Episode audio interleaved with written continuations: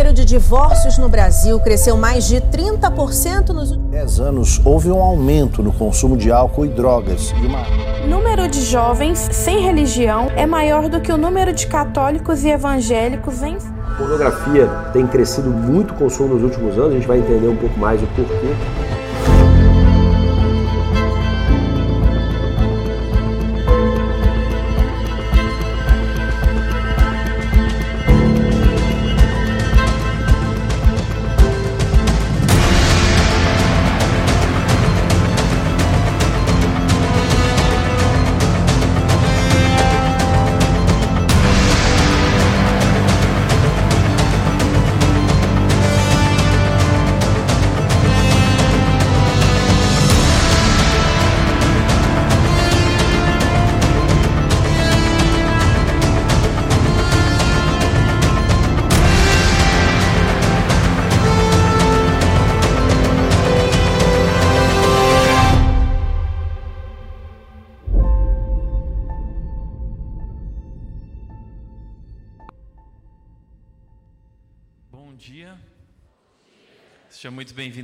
Que alegria ter cada um de vocês aqui, também aqueles que estão conectados com a gente aí, de qualquer parte do Brasil ou do mundo, sintam-se também parte desse momento.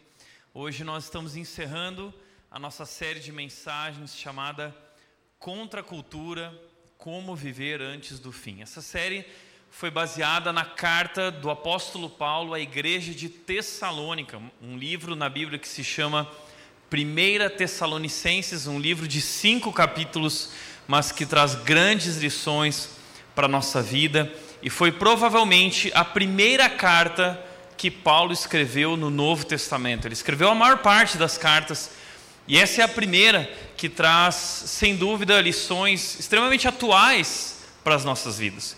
Dentre os temas principais da carta de 1 Tessalonicenses está a volta de Jesus.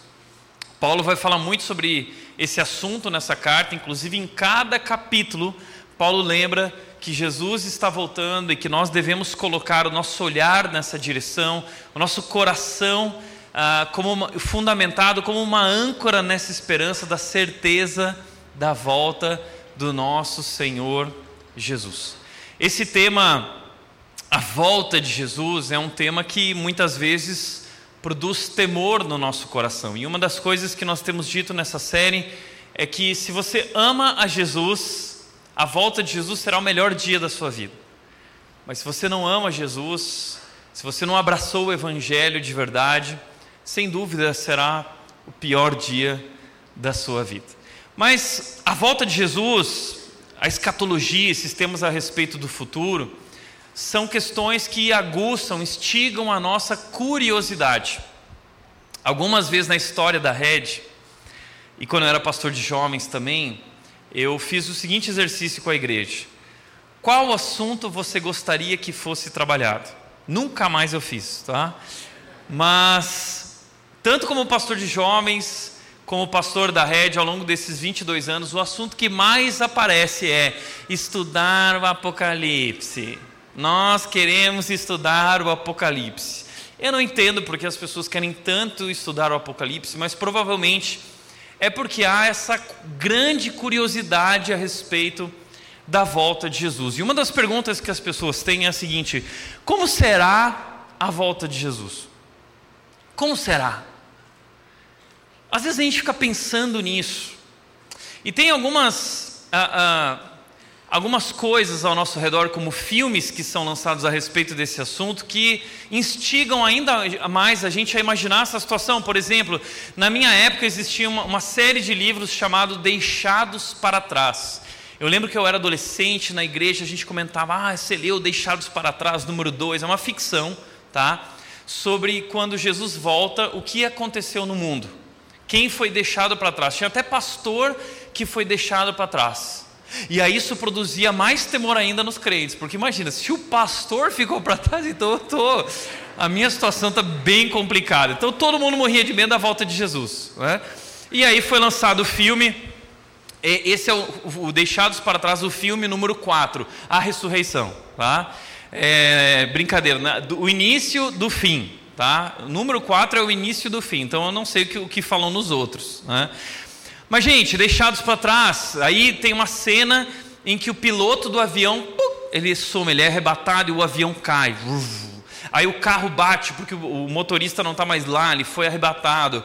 Aí a criança acorda e vai para o quarto dos pais e a roupa dos pais está lá, mas os pais foram arrebatados. Inclusive, deixa eu contar uma história, mas os, a minha esposa passou por essa situação com os pais dela, tá? Eles não foram arrebatados, mas eles decidiram zoar os filhos, tá? Então eles um dia de manhã deixaram uma roupinha na cama, assim arrumada. Diz a Nath, me conta essa história, que eles foram lá no quarto dos pais e a roupa estava lá, eles acharam que o arrebatamento tinha acontecido e ficaram apavorados. Tá? Então, quem sabe está aí uma boa brincadeira para essa semana na sua casa. Mas 2012, outro filme que foi lançado falando sobre o fim dos tempos e tsunami, uh, terremoto, vulcão explodindo, consumindo todo, fogo para todo lado. O filme Presságio também do Nicolas Cage. São filmes que aguçam a nossa curiosidade, muitas vezes geram temor a respeito desses assuntos do futuro e nós queremos compreender, a gente quer saber o que vai acontecer, como vai ser. Posso te falar uma coisa? A carta de Paulo à igreja de Tessalônica foi escrita por essa razão. Além de Paulo estar escrevendo para celebrar o que Deus estava fazendo no meio da vida deles, Paulo escreve a carta para responder a questões e dúvidas profundas que eles tinham a respeito da volta de Jesus. Eles estavam, eles eram extremamente curiosos a respeito da volta de Jesus, tanto que Paulo não escreveu só uma carta, ele escreveu duas. Na segunda carta ele vai falar ainda mais sobre essa questão, porque da primeira carta surgiu mais dúvidas ainda, então Paulo escreveu a segunda carta para falar também sobre o anticristo, para falar sobre a volta de Jesus. Então, esse é um tema muito presente nessa carta. Agora, eu quero te chamar a atenção para algo que Paulo diz aqui no capítulo 5. Nós estamos encerrando a série, chegamos agora no capítulo 5, versículos 1 e 2. Paulo começa dizendo: Não é necessário, irmãos, que eu lhe escreva sobre quando e como tudo isso acontecerá. Olha que interessante, o apóstolo Paulo, talvez um dos maiores, maior teólogo do Novo Testamento, dizendo o seguinte: não é necessário falar sobre como e quando. Não é necessário. É um balde de água fria. Porque a gente acha necessário. Vamos falar sobre o Apocalipse, vamos falar sobre isso, sobre os detalhes, qual é a posição escatológica da rede. A rede é uma igreja pré-tribulacionista, pré-milenista, mid, pós, é, milênio. É, é, o que, qual é a posição escatológica da rede? O que a rede acredita a respeito do futuro? O que vem antes, o que vem depois? Como vai ser? Quais são as etapas, os eventos que sucederão? Sabe que entre os teólogos essa é uma grande discussão e não existe certeza de forma nenhuma nesse assunto. É um assunto um pouco cinza a respeito de como será, mas existem muitas posições criadas por homens, tentativas de sistematizar o futuro a partir de dados bíblicos. E eu lembro que no meu concílio, lá no ano mais ou menos de 2006, 2007, quando eu fui oficializado como pastor de, é, é, batista, eu lembro que tinha uma série de pastores ao meu redor fazendo várias perguntas. Várias perguntas. E o, o lance que eles querem assim é te colocar numa armadilha, né? E eu lembro que um dos pastores, e foi ali que encerrou meu concílio, e graças a Deus eu passei, por isso eu estou aqui. Mas um dos pastores perguntou o seguinte: Tiago, qual é a sua posição escatológica? E aí todos os pastores ficaram assim: ó, qual é a posição escatológica do Tiago?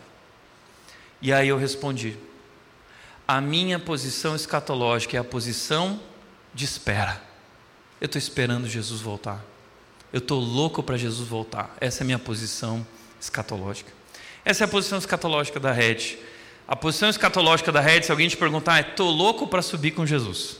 Essa é a nossa posição escatológica. Ou seja, não interessa. Não é sobre como e quando tudo isso acontecerá. Não há como nós prevermos o momento. Nós também não podemos dizer como tudo se sucederá. A Bíblia fala pouco a respeito disso. E esse não é o assunto mais importante. O assunto mais importante é entender que Ele vem. Esteja você preparado ou não, Jesus vai voltar. Queira você ou não queira, Jesus vai voltar. E esse é o único tema que realmente interessa. É isso que Paulo está dizendo para eles.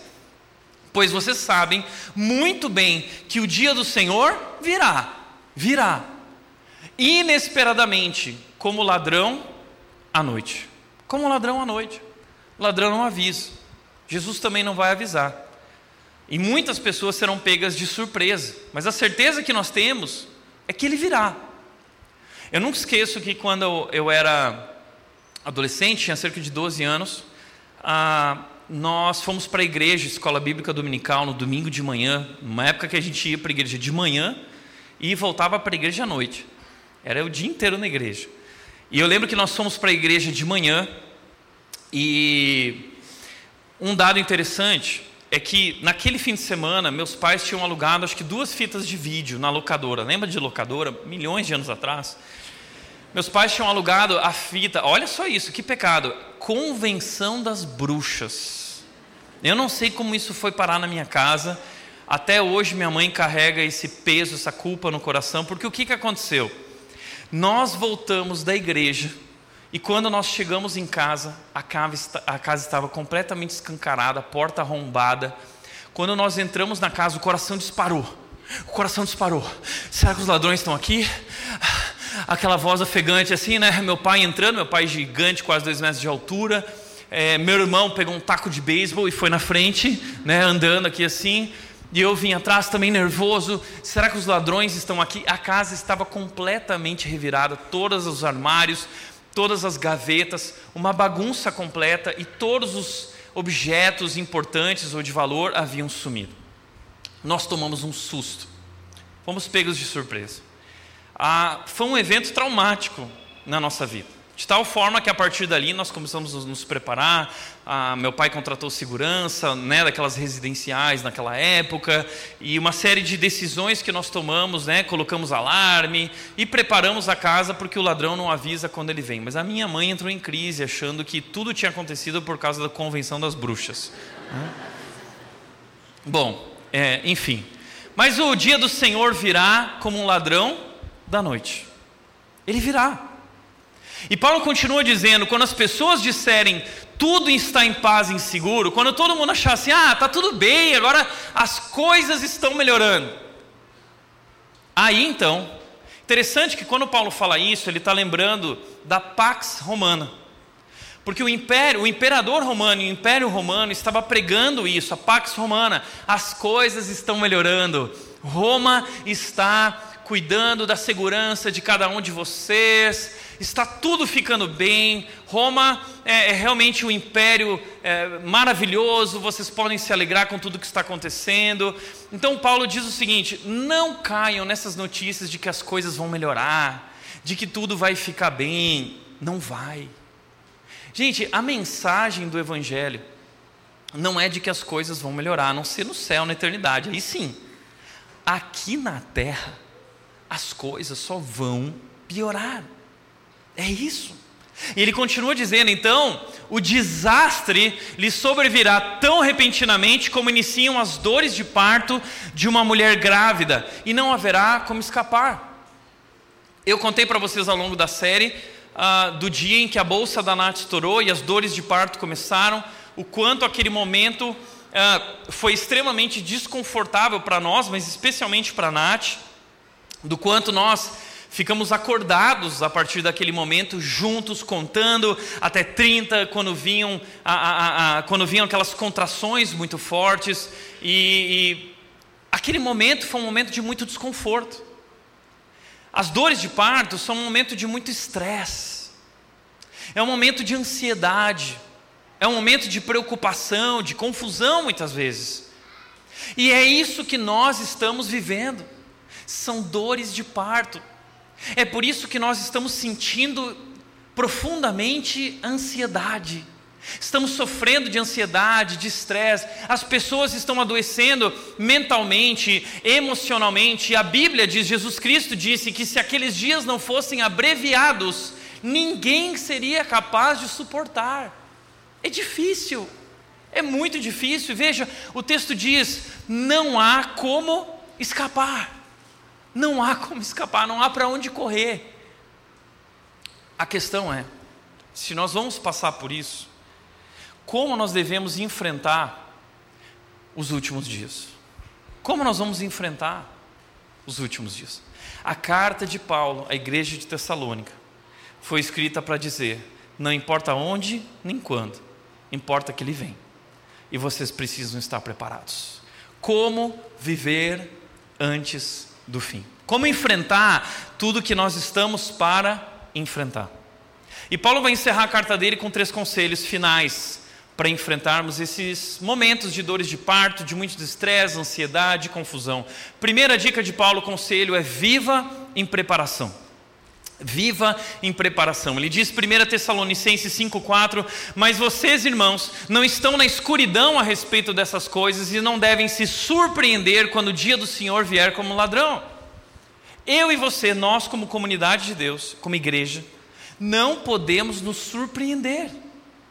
Nós não vamos ser pegos de surpresa, porque nós estamos cientes, conscientes e deveríamos estar vivendo intencionalmente diante da expectativa da vinda de Jesus. Nossas vidas devem ser moldadas por esse evento. Você já entendeu isso? Deixa, eu, deixa eu te dar um exemplo. Nós falamos sobre as dores de parto, a bolsa que estourou da Nath, mas houve um tempo antes em que nós sabíamos que a Mel estava para chegar. E nós sabíamos quais eram os sinais que acompanhavam essa chegada e o tempo. Então, desde o momento em que nós descobrimos a gravidez, nós começamos uma preparação. Preparação. Preparar o corpo da Nath, indo ao médico, verificando, fazendo, uh, uh, fazendo exames para conferir a saúde dela, conferir a, a, a saúde da Mel ela começou a tomar vitaminas, a mulher precisa começar a tomar vitaminas e preparar o corpo ah, para que ela esteja bem, a bebê esteja bem.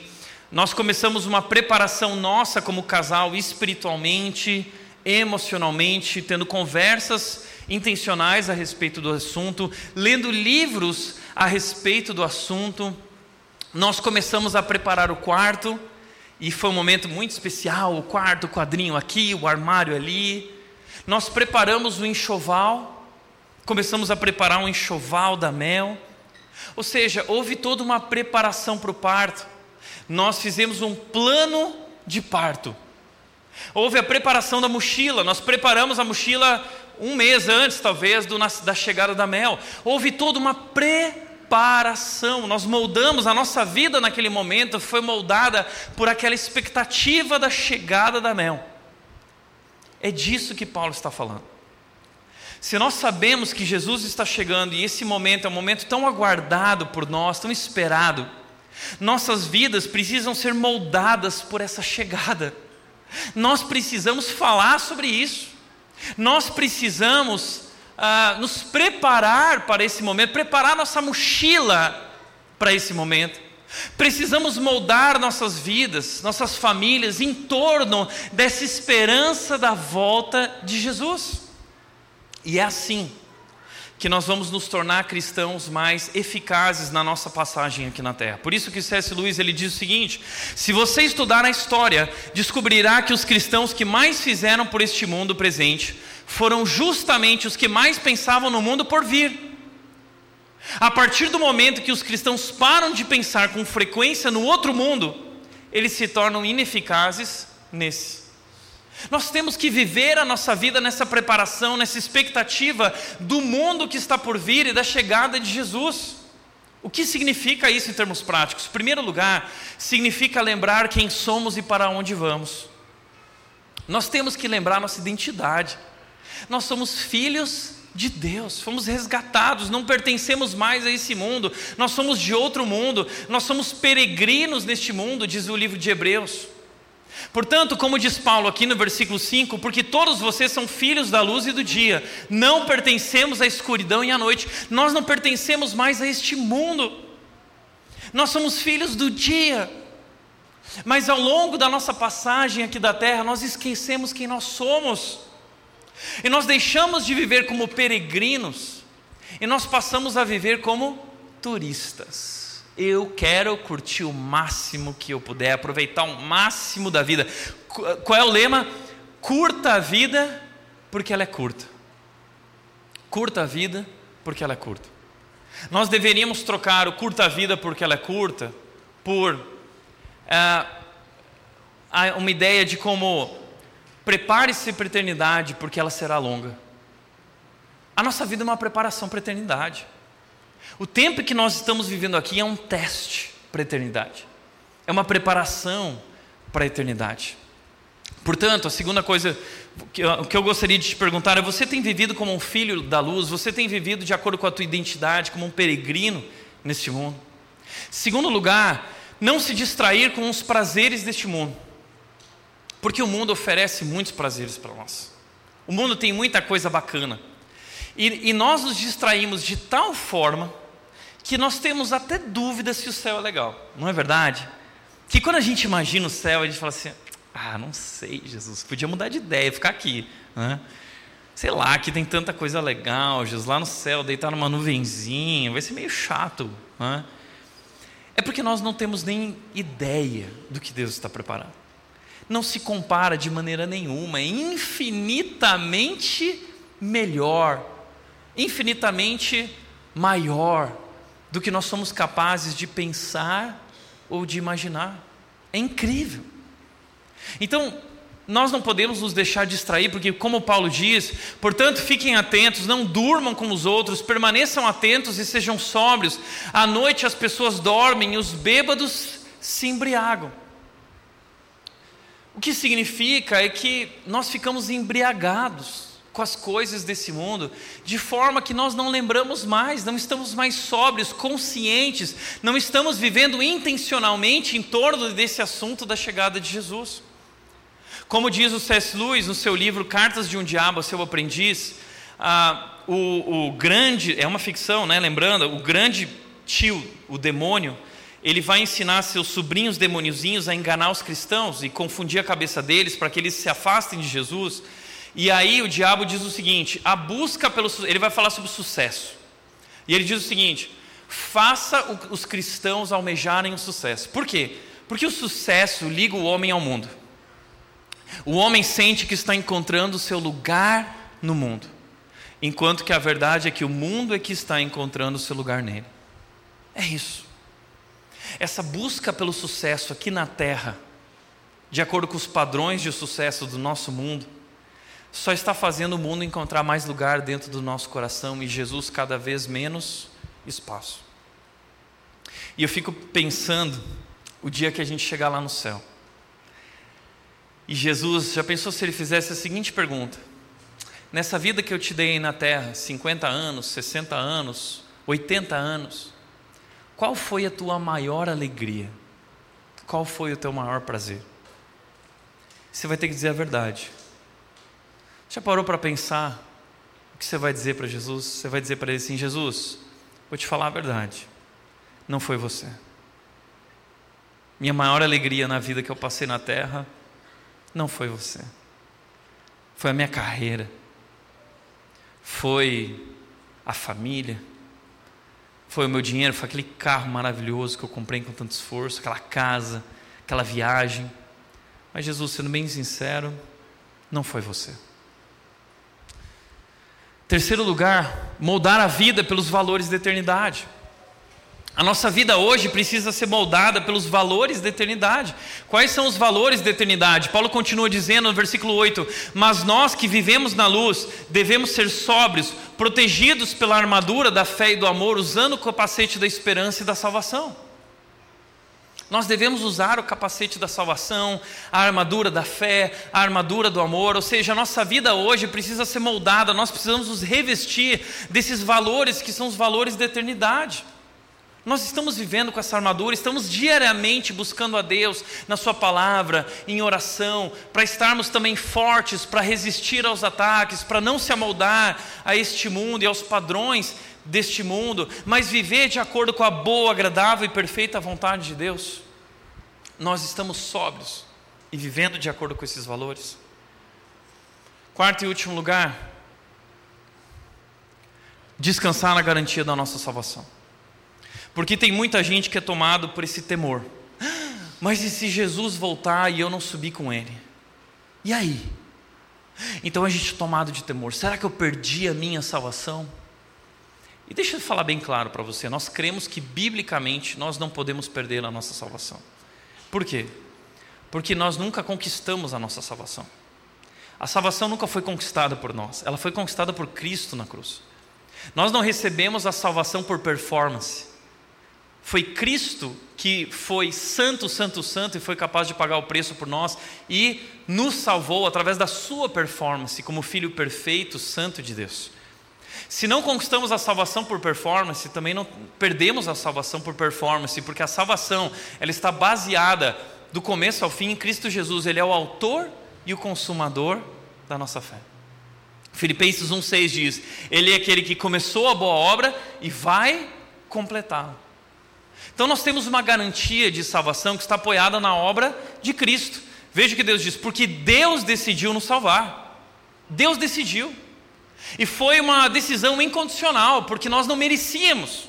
E Ele fez isso por meio de nosso Senhor Jesus Cristo, não por obras, não por mérito, mas por pura graça.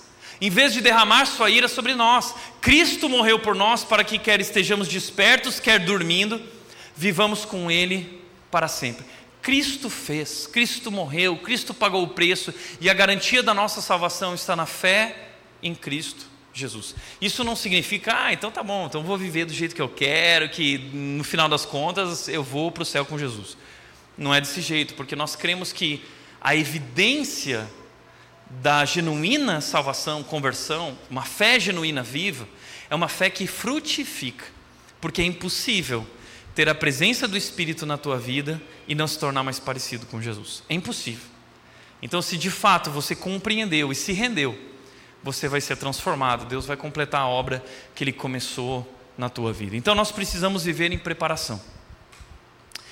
E há uma parábola no Novo Testamento, em Mateus 25, em que Jesus fala sobre dez virgens que estão esperando seu noivo. E cabe muito bem aqui para nós, porque em Mateus capítulo 24, Jesus está falando sobre os sinais da sua vida. E ele termina então Mateus 24 dizendo o seguinte: gente, é que nem dez virgens que estão esperando o noivo. Cinco delas são prudentes, cinco são insensatas. As cinco prudentes são aquelas que separaram óleo extra para guardar, porque o noivo pode demorar um pouco mais do que vocês têm expectativas. O que aconteceu foi que o noivo chegou durante a madrugada e cinco noivas estavam preparadas com a, com a vela acesa, porque elas tinham óleo extra. E as outras não tinham óleo, precisaram ir comprar óleo e não deu tempo de subir com o noivo. O que significa isso? Significa que nós precisamos estar preparados. E que essa preparação tem a ver com o nosso relacionamento com Deus. Porque entenda, muitas vezes a gente olha para essa parábola e pensa assim, mas por que, que as que tinham óleo não deram para as que não tinham óleo, tinha acabado? Porque elas não tinham como dar aquilo, porque aquele óleo representa a presença do Espírito em nossas vidas, representa o nosso relacionamento com Deus.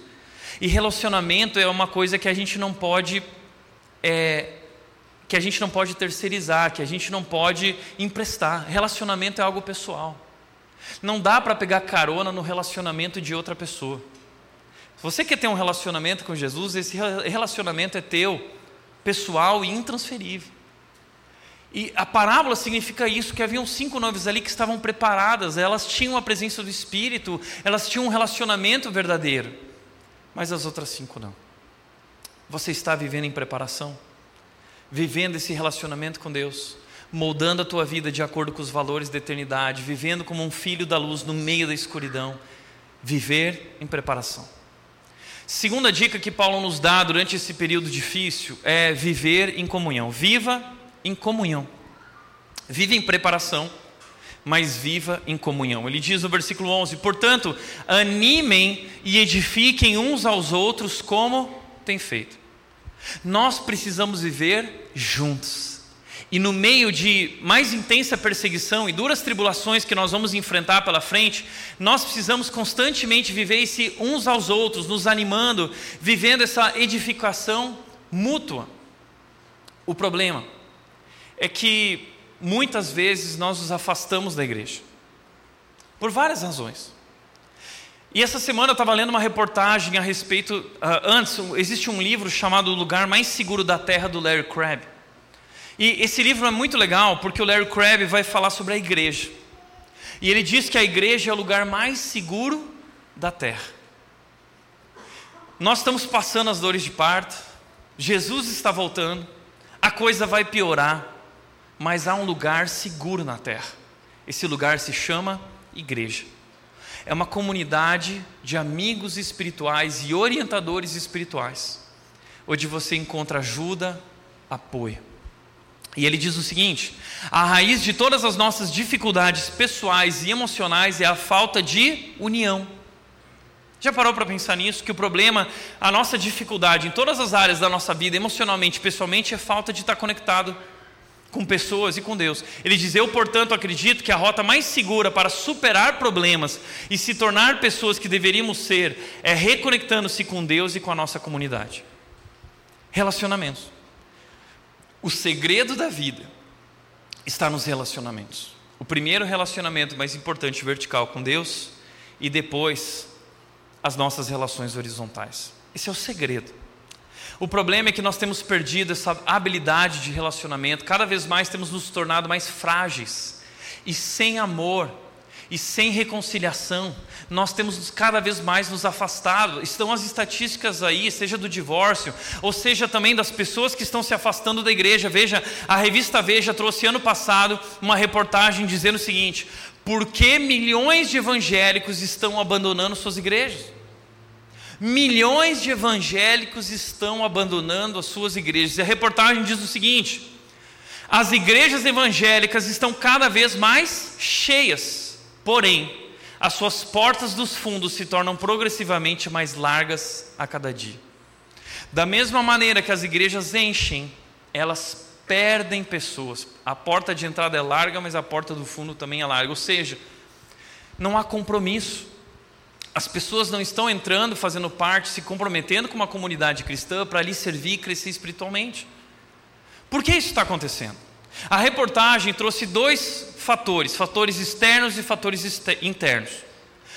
Existe um fator externo principal, dentre tantos. Os fatores externos são fatores que têm a ver com a nossa sociedade, sociológicos. É a cultura de consumo. Tem muita gente que vai para a igreja com essa atitude de cultura self. Eu quero minha igreja para me servir, eu quero minha igreja que me faça feliz, eu quero minha igreja do meu jeito, eu quero um pastor do meu jeito, eu quero uma fé do meu jeito, eu quero uma pregação do meu jeito, eu quero um pequeno grupo do meu jeito, eu quero um encontro de casais do meu jeito, eu quero um encontro de mulheres do meu jeito, eu quero um encontro de homens do meu jeito, ou seja, nós queremos moldar a igreja de acordo com as nossas expectativas e desejos. Uma cultura de consumo, ok? E muitas pessoas vão para a igreja como vão para o shopping. O que, que eu estou afim hoje? Comida japonesa, McDonald's, Burger King, Casa da Esfirra. O que, que eu estou afim? Estou afim de um louvorzão, estou afim de uma palavra, estou afim de revelação, estou uh, afim de simplesmente uh, uh, ir num lugar bacana que eu vou ver pessoas bonitas. O que, que eu estou afim hoje? É a cultura do consumo. As pessoas não se comprometem para servir e fazer a diferença nessa cooperação mútua. Agora, nos fatores internos, Existem dois problemas dentro das igrejas. Um deles é decepção com líderes, pessoas que se decepcionaram com líderes. E aí existem dois lados. Existem líderes que realmente estão abusando de pessoas, usando o evangelho de forma errada para manipular pessoas e enriquecer.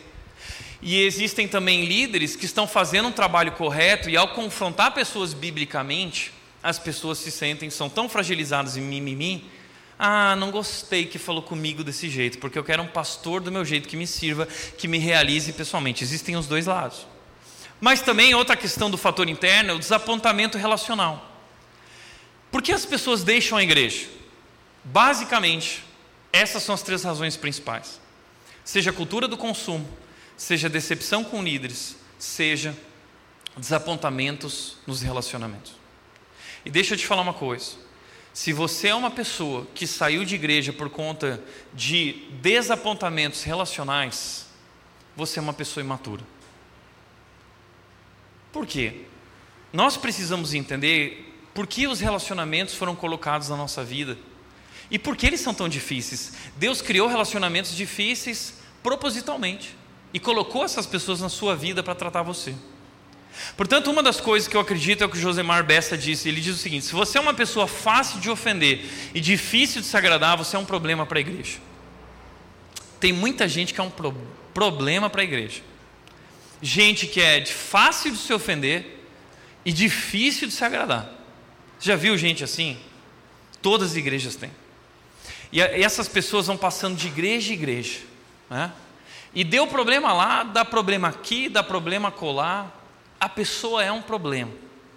Porque ela não aceita ser trabalhada, ela não, não aceita ser forjada, e os relacionamentos foram colocados na nossa vida para nos forjar. A igreja é um lugar que foi colocado na nossa vida, não para a gente ser servido e consumir, mas para a gente fazer a diferença e colaborar e cooperar. Por isso, Paulo vai dizer como a gente deve lidar com a igreja. A igreja é um lugar de cooperação uma comunidade resistível, uma igreja irresistível, uma igreja onde cada membro entende o seu papel, a sua função, a sua participação, a sua contribuição. Entenda uma coisa: animem e edifiquem-se uns aos outros. Quem tem que animar a igreja? É o pastor? Não. Quem tem que animar a igreja? Quem tem que edificar a igreja? São os pastores? Não. É uns aos outros. E aqui está um paradigma da maior parte das igrejas que existem, da maior parte dos cristãos e muitos que estão aqui. Gente que tem expectativa de que o pastor edifique. Eu quero que o pastor me edifique. Eu quero que o pastor me anime. Eu quero que o pastor esteja comigo. Eu quero que, e biblicamente falando, isso não existe. Na Bíblia, isso não existe. Isso foi criado no seu coração. Isso foi criado ah, na percepção das igrejas, das pessoas construindo igrejas. O papel do pastor não é cuidar de todas as pessoas. O papel do pastor é conduzir a igreja na direção da maturidade na fé. E Efésios 4:12 diz que a função do pastor é preparar o corpo, a igreja para realizar a obra. A igreja realiza a obra. É uns aos outros, é edificação mútua. Por isso, muito mais importante que você estar próximo de um pastor é você estar próximo de um outro membro da igreja, investindo na vida dele e ele investindo na sua vida. A igreja é sobre isso, edificação mútua. É o que acontece nos nossos ministérios, é o que acontece nos pequenos grupos, edificação mútua, cooperação. Eu e você estamos estudando a Bíblia juntos, eu, eu e você estamos abrindo o nosso coração, eu e você estamos orando. A igreja é um ambiente de cooperação. Quem trabalha na igreja não é o pastor, ele também, na sua função, mas o trabalho da igreja é de todos nós, cooperação. A segunda coisa, então essa é a primeira coisa, isso quebra a cultura do consumo. A segunda coisa que Paulo vai dizer, que vai quebrar a cultura contra a decepção com líderes, que ele vai dizer o seguinte: irmãos, honrem seus líderes na obra do Senhor, eles trabalham arduamente entre vocês, eles dão orientações, tenham grande respeito e amor sincero por eles por causa do trabalho que realizam. Então, como eu disse, Infelizmente, no contexto evangélico, existem muitos lobos e lobas, homens e mulheres, pastores e pastoras que estão é, é, é, é distorcendo a palavra de Deus para manipular, arrebanhar pessoas em seu enriquecimento próprio. Isso está acontecendo demais. Inclusive, essa semana eu falei sobre isso, né, fazendo uma brincadeira, reflexão no meu Instagram de uma pessoa que queria a cobertura espiritual e eu disse que eu só tinha cobertura de chocolate ou caramelo. Por quê? Porque cobertura espiritual não existe na Bíblia. Não existe. Cobertura espiritual é um termo que foi criado para manipular pessoas, para dizer o seguinte: você deve sua vida a mim. E eles criaram uma cultura de honra, onde eles dizem o seguinte: você tem que honrar seu líder. O que significa, na visão deles, honrar seu líder? Comprar coisas para a casa do seu líder, pagar viagem para o seu líder. Esses dias eu estava vendo que numa igreja aí, a, os membros se juntaram e falaram o seguinte: a pastora está fazendo aniversário e nós queremos dar uma viagem para Disney para ela. O hotel custa tanto, a viagem para Disney custa tanto, o aluguel do carro custa tanto, e todos os membros da igreja se matando para custear a viagem da Disney da pastora. E aí o carro do pastor quebrou. Qual é o irmão que vai honrar o pastor e vai dar um pneu novo para o pastor? Entendeu? Então, essa história da honra tem sido usada também de forma manipulada para destruir a vida das pessoas. Nós temos que tomar cuidado com líderes assim e se afastar deles. Porém, nós precisamos aprender também a respeitar líderes que são líderes íntegros e que pregam a palavra de Deus. porque está cada vez mais raro ver pessoas que pregam a palavra de Deus, custe o que custar. Pessoas que não querem agradar, pessoas que querem pregar a palavra, querem cuidar do rebanho, pastorear pessoas e se sacrificam por isso. E eu já vi muitas igrejas destruindo a vida de pastores. Inclusive, quando eu cheguei em Vinhedo em 2001, na cidade de Vinhedo, a, a igreja já tinha 11 anos, mas ela tinha passado por vários problemas. Ela era chamada de cemitério de pastores. A igreja era um cemitério de pastores. E tem muita igreja que é cemitério de pastores porque é controlada por famílias, pessoas que querem uma igreja do seu jeito. E quando o pastor chega para fazer um trabalho de acordo com a palavra de Deus, as pessoas não aceitam, elas rejeitam. Então, Paulo também está dizendo que nós precisamos aprender a ter respeito e amor sincero por líderes que são íntegros, não significa perfeitos, porque todos os líderes erram, e por líderes também que pregam a palavra de Deus. Submissão. Segundo lugar, terceiro lugar, perdão, o texto diz: e vivam em paz uns com os outros. A igreja é um lugar para nós vivermos em paz. Se bem que a única coisa que não acontece na igreja é viver em paz. Porque se tem um lugar que a gente vive conflito constantemente é a igreja, não é? É conflito para todo lado, problema de relacionamento. E é que nem namoro, no começo é tudo maravilhoso. É maravilhoso, o pequeno grupo começa. Nossa, que pessoas legais. Depois de um ano e meio, eu não suporto mais a fulana. Ela começa a falar no pequeno grupo. Eu já fico irritada, né? Fico irritado. Igreja é um lugar de relacionamentos difíceis. E a única maneira de nós vivermos em paz uns com os outros é praticando perdão. Se tem um lugar onde nós temos que praticar o perdão constantemente é na igreja e no casamento. Perdão, perdão, perdão e me perdoa. Agora, existe um livro muito bacana do Paul Tripp, incrível. O livro se chama Relacionamentos, uma confusão que vale a pena. Relacionamentos, uma confusão que vale a pena. Relacionamentos é uma confusão, mas vale a pena. E o Paul Tripp diz o seguinte nesse livro: Antes de chegarmos ao céu, nossos relacionamentos serão sempre forjados no fogo da batalha. Não existe essa coisa de relacionamento assim perfeitinho, que tudo é maravilhoso. Os relacionamentos foram criados por Deus para serem forjados na fornalha. Nenhum de nós tem o privilégio de se relacionar com pessoas perfeitas. Só a Nath. Tá? Mas ele continua dizendo: em nossa sabedoria humana, nós nos contentaríamos com uma diminuição das tensões em nossos relacionamentos. Deus, você não podia diminuir um pouco a tensão? Só um pouquinho. Mas Deus quer nos levar aos nossos limites, para que possamos reconhecer a nossa necessidade de um relacionamento com Ele. Você já entendeu isso? Deus quer nos levar aos nossos limites. Deixa eu falar uma coisa para você. Uma das coisas que eu mais ouço é: eu acho que Deus não quer que eu passe por isso. Eu, eu não consigo entender que Deus queira que eu passe por isso. Deixa eu dizer uma coisa para você. Deus quer te levar ao limite. Deus quer. E não é porque Ele é mau é porque ele sabe que você só vai ser forjado de acordo com o caráter de Cristo e aprender a amar incondicionalmente e perdoar como Cristo te perdoou, no limite. Então, sim, Deus quer que você passe por isso. Eu não estou falando de abuso físico, eu não estou falando disso. Você tá, se seu marido bate em você, ou se, se esse tipo de coisa, agressão verbal também. Não, eu não estou falando disso. Mas eu estou falando que relacionamentos são extremamente difíceis e Deus não vai diminuir a tensão, Deus vai muitas vezes aumentar a tensão para te levar ao limite. E por que Deus faz isso? Sabe por quê? Porque Ele quer que você entenda o quanto você precisa dEle. Então a saída não é se afastar do relacionamento, a saída é se aproximar de Deus.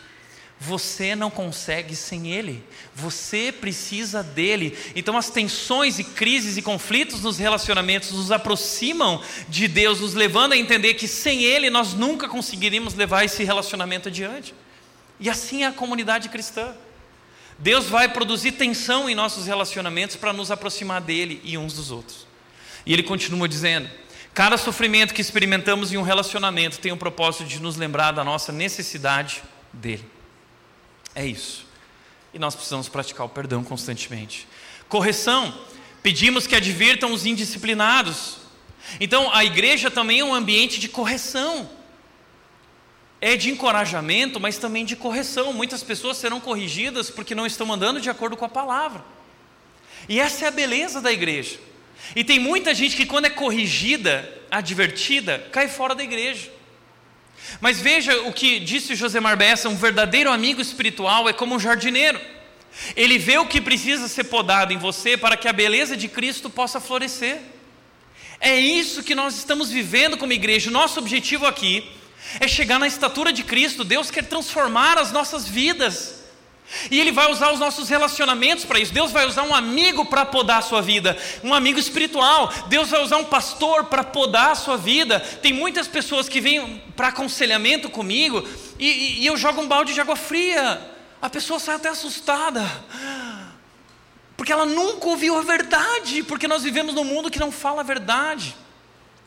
Provérbios diz: quem fere por amor mostra lealdade, mas o inimigo multiplica beijos.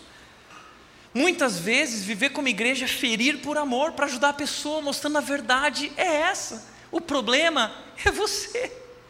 O problema não é teu marido, é você. O problema não é tua esposa, o problema é você. O problema não é teu filho. O problema não é teu marido que não é cristão. O problema é você que é cristã, mas é morna porque casou com ele. E ai do dia, isso é uma coisa que eu tenho falado que o que eu mais tenho medo quando um cristão casa com um não cristão, não se ofendam, tá? O que eu mais tenho medo quando um cristão casa com um não cristão, não é de que o não cristão nunca vá se converter. O meu medo é que ele se converta. Sabe por que eu tenho medo que ele se converta? Porque no dia que ele se converter, ele vai descobrir que você é um morno. Já parou para pensar nisso? Ele vai descobrir que casou com um cristão que não leva a sério a Deus.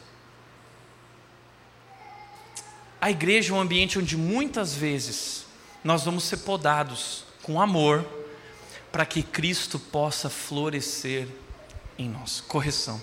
Além disso, ah, encorajem os desanimados, isso é consolação. Tem muita gente desanimada e nosso papel aqui também é um papel de encorajamento. Essa semana eu estava com uma pessoa que se divorciou. Um processo triste, a pessoa desanimada, e eu disse para ela: Deus ainda tem plano para sua vida. Deus ainda tem um propósito para a sua vida. Você ainda pode ser feliz em Cristo Jesus, Ele é suficiente. Então não desanima, usa esse momento para continuar crescendo espiritualmente. É um lugar de consolação. Você está sofrendo, passando por momentos difíceis. Ainda há esperança. Nós estamos aqui falando que não importa o que aconteça, a graça de Deus é maior e Deus quer continuar trabalhando em nós e nos forjando a imagem de Jesus Cristo. Ajudem os fracos, isso significa compaixão, é ter compaixão daqueles que estão passando por momentos de necessidade. A igreja também é um lugar de transformação. Sejam pacientes com todos, porque a igreja é um ambiente de transformação. Nós estamos em obras. É, é, a igreja tem que ser esse lugar que nem quando você chega no shopping tem aquela placa assim, em obras. A igreja é esse lugar. Você tem que tomar cuidado onde pisa, porque está todo mundo aqui em obras. Aqui é tudo obra. Ó. Sabe quando chega a época de dezembro e janeiro aqui na rede, eles começam a mexer no colégio. O colégio fica de pernas para o ar, a gente fala assim, ó, perdão, está tudo em obras. A gente deveria falar isso todo domingo. Porque não é o teto que está em obras, é o teu coração, é o meu coração. E a gente é capaz de ferir uns aos outros, porque nós estamos em obras. Então nós precisamos ser pacientes uns com os outros, porque é um processo que vai durar a vida inteira.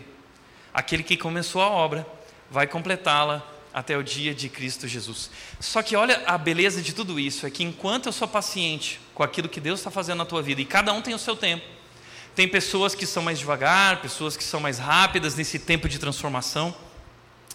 Ah, existem níveis diferentes, respostas diferentes, compreensões diferentes, mas todos são levados numa única direção ao se tornar parecido com Cristo, e Deus garante que vai completar essa obra. Agora, é como o Hernandes Dias Lopes um dia falou, perguntaram para ele assim: Hernandes, como vai a sua igreja? Eu adorei a resposta, porque é a resposta que eu dou quando pergunto assim: como está a rede, Tiago? As pessoas querem que eu responda: está bem, está mal? Como está a rede? E o Hernandes Dias Lopes disse, e eu sempre digo a mesma coisa: a nossa igreja está muito bem, está mais ou menos e está muito mal. Como assim? A nossa igreja está muito bem porque tem pessoas aqui que estão vivendo uma transformação completa. Jesus entrou na vida e é uma nova pessoa. Está mais ou menos porque tem gente que é altos e baixos. Hora está bem, hora está mal, hora vem, hora não vem. Está indo, mas está indo, agora está começando a engatar. Mas está muito mal porque nesse meio tem gente que eu não sei o que está fazendo lá, porque está ouvindo pancada e está dizendo, ai que legal, ai que bacana. Eu não sei o que está acontecendo, mas no tempo de Deus, Deus vai tocar o coração dessa pessoa. Então não há como a gente medir a igreja uh, em um único nível, porque existem pessoas diferentes, vivendo momentos diferentes na sua fé, uh, outra, algumas sendo completamente transformadas, outras de maneira mais gradual e lenta, vivendo um processo. Mas nós precisamos ser pacientes com todos. E nós precisamos viver em comunhão, porque a igreja é o lugar mais seguro da terra. Não deixe de crer nisso. Não é fácil, é difícil, mas é o lugar mais seguro da terra. Vive em preparação, vive em comunhão. E por último, ou como diz o Paul Tripp, o erro fatal da sabedoria humana é a sua promessa de que você pode mudar seus relacionamentos sem ter que mudar a si mesmo nesse processo, o que Deus quer fazer é transformar o nosso coração. E aí, uma pergunta: qual o segredo dos relacionamentos saudáveis? Deixa eu deixar para você aqui o livro do C.S. Lewis, uma carta que ele escreveu, que diz o seguinte: Quando eu aprender a amar a Deus mais do que meus entes queridos, eu amarei meus entes queridos mais do que os amo agora. Mas se eu aprender a amar meus entes queridos em detrimento de Deus ou em vez dele, me aproximarei do ponto em que não terei amor nenhum pelos meus entes queridos.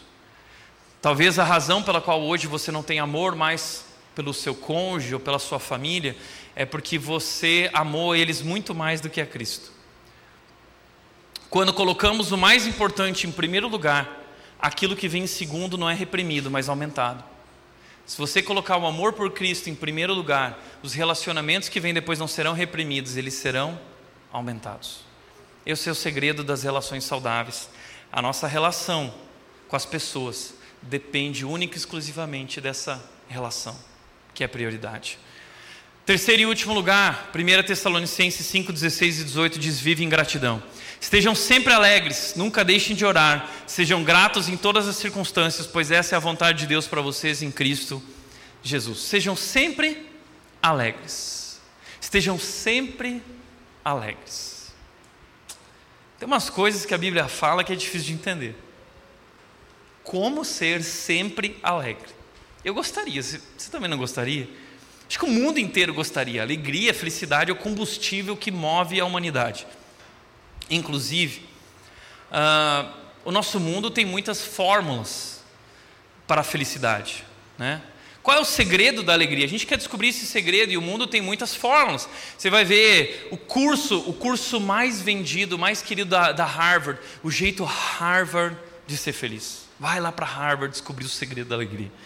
Outro livro, Felicidade, modos de usar, filosofia, né? E aí o Cortella tá lá falando assim, porque a vida ela é muito difícil, mas você vai tirar o limão e vai espremer e, ai que bacana, né?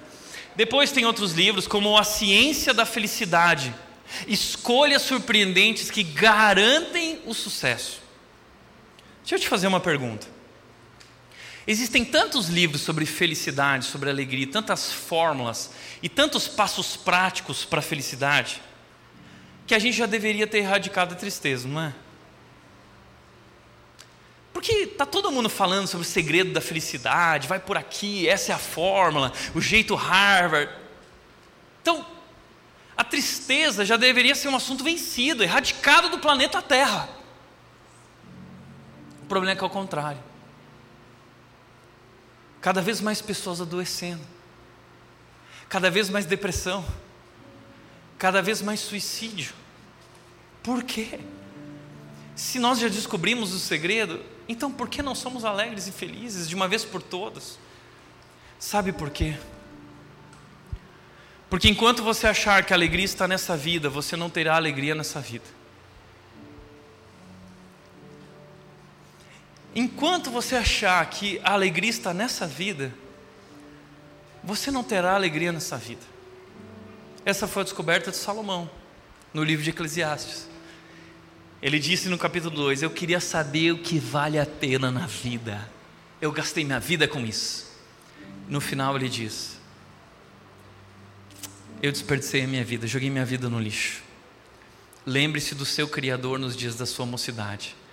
Porque a descoberta de Salomão foi que a alegria não está em nada debaixo do sol. Tudo debaixo do sol é a mesma coisa. A alegria está acima do sol. A alegria não está nessa vida. Deixa eu te falar uma coisa. O segredo da felicidade não é segredo. É Cristo. O segredo da felicidade não é segredo. O segredo da felicidade é Cristo Jesus. Ter um relacionamento com Ele. O segredo da felicidade está em saber que nossa alegria está na eternidade, na presença de Cristo Jesus. Esse é o segredo da alegria. Não há outra alegria verdadeira e completa senão essa. Por isso, eu queria dizer que estejam sempre alegres nesse contexto, fala de uma escolha. Nós podemos, no meio das mais duras provações, porque a igreja de Tessalônica está sendo perseguida, seus parentes estão morrendo, eles perderam o emprego, eles estão sendo hostilizados, eles estão sofrendo dura perseguição. Paulo está sendo duramente perseguido. Paulo enfrentou naufrágio. Paulo foi preso. Paulo foi açoitado. Paulo passou fome. Paulo foi levado prisioneiro a Roma. Paulo foi decapitado. Mas ele disse: Eu aprendi o segredo de viver sempre contente. Qual é o segredo? É Cristo. O segredo da alegria não é segredo, é Cristo. Esse é meu segredo. Então, quando ele diz estejam sempre alegres, é possível, sabe por quê? Porque a alegria não depende das circunstâncias, a alegria depende de um relacionamento. E eu posso viver esse relacionamento a cada momento da minha vida, não importa onde eu estou, não importa como eu estou, Ele está comigo. A promessa de Cristo Jesus não é ausência de problemas, mas de que Ele estará comigo o tempo todo ainda que eu ande pelo vale da sombra da morte, eu sei que tu estás comigo. Essa é minha certeza, essa é minha alegria. É uma escolha, a alegria é uma escolha. Então, como disse também William Barclay, precisamos desenvolver a felicidade que não se baseia em fatores externos, mas vem de dentro. Isso requer graça de Deus, mas também requer empenho no treinamento espiritual do nosso coração. A alegria é uma decisão de empenhar, é um treinamento. Eu preciso treinar o meu coração para não se satisfazer nas coisas dessa vida, mas se satisfazer em Cristo. É um treinamento. Segundo lugar, nunca deixem de orar, porque a alegria depende da oração. A oração me aproxima de Deus. É através da oração que eu me relaciono com Deus. É através da oração que eu desfruto das bênçãos de Deus. Mateus 5 diz: Vá para o seu quarto, feche a porta, e o Pai que está em secreto lhe recompensará. Existem recompensas garantidas nessa relação. Por último, sejam gratos em todas as circunstâncias, pois essa é a vontade de Deus para vocês em Cristo Jesus. Tiago, qual é a vontade de Deus para minha vida? É que você seja grato em todas as circunstâncias. Esse é o segredo da felicidade. Como disse José Marbés, é muito difícil ser infeliz quando se é agradecido. É impossível ser infeliz quando se é agradecido. Quando a gente enxerga, experimenta o cuidado de Deus em cada detalhe, a gente percebe que Deus tem nos dado muito mais do que nós merecemos então nós somos gratos e aí está a nossa alegria que não depende das circunstâncias. E deixa eu te dizer uma coisa: a gratidão é um reflexo direto da nossa confiança em Deus. A alegria é um reflexo direto da nossa confiança em Deus. Se você não é alegre, você não confia em Deus. A tua falta de alegria, a tua infelicidade é um problema espiritual, não é um problema de circunstâncias. A tua infelicidade não é um problema de circunstâncias é um problema do teu coração. Você não confia em Cristo Jesus. E Ele não é a tua maior alegria. Você tem exercitado a gratidão? Gratidão é como academia.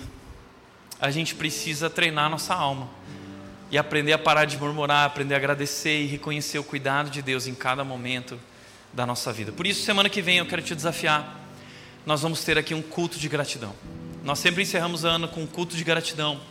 E nós queremos exercitar a gratidão. Nós queremos reconhecer a bondade de Deus no nosso meio, que Ele está fazendo em nossas vidas, apesar das circunstâncias. Então, semana que vem nós vamos praticar isso, ser grato em todas as circunstâncias, ser grato mesmo diante da doença, ser grato mesmo diante da morte, ser grato mesmo diante do desemprego, ser grato mesmo diante do divórcio, ser grato mesmo diante de perdas, ser grato em todas as circunstâncias, porque nós confiamos em Deus e sabemos que Ele está cuidando da nossa vida. Por isso, semana que vem, estaremos aqui no culto de gratidão de manhã, de tarde e de noite. Você pode pegar um caderno, anotar seu motivo de gratidão. Dois minutos, a pessoa vem, compartilha.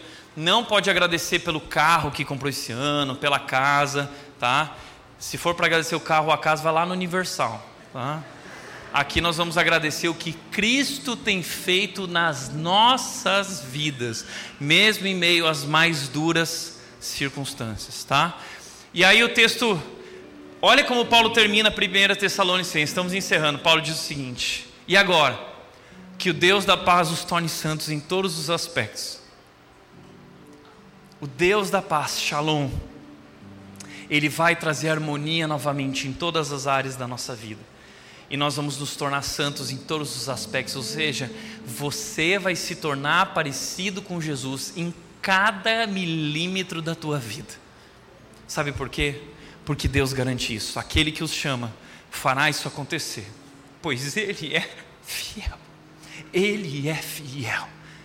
E não importa o que aconteça pela frente, o nosso Deus vai nos conduzir até esse grande dia.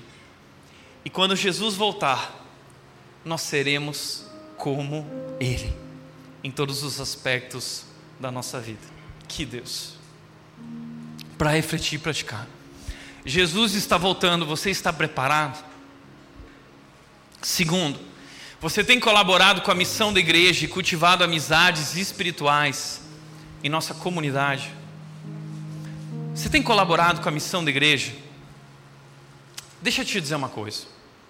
Ah, não é sobre a igreja Red, é sobre Jesus. Nós não estamos aqui para fazer pessoas convertidas a Red, nós estamos aqui para fazer pessoas convertidas a Jesus. A nossa esperança não está no nome de uma igreja, da marca de uma igreja.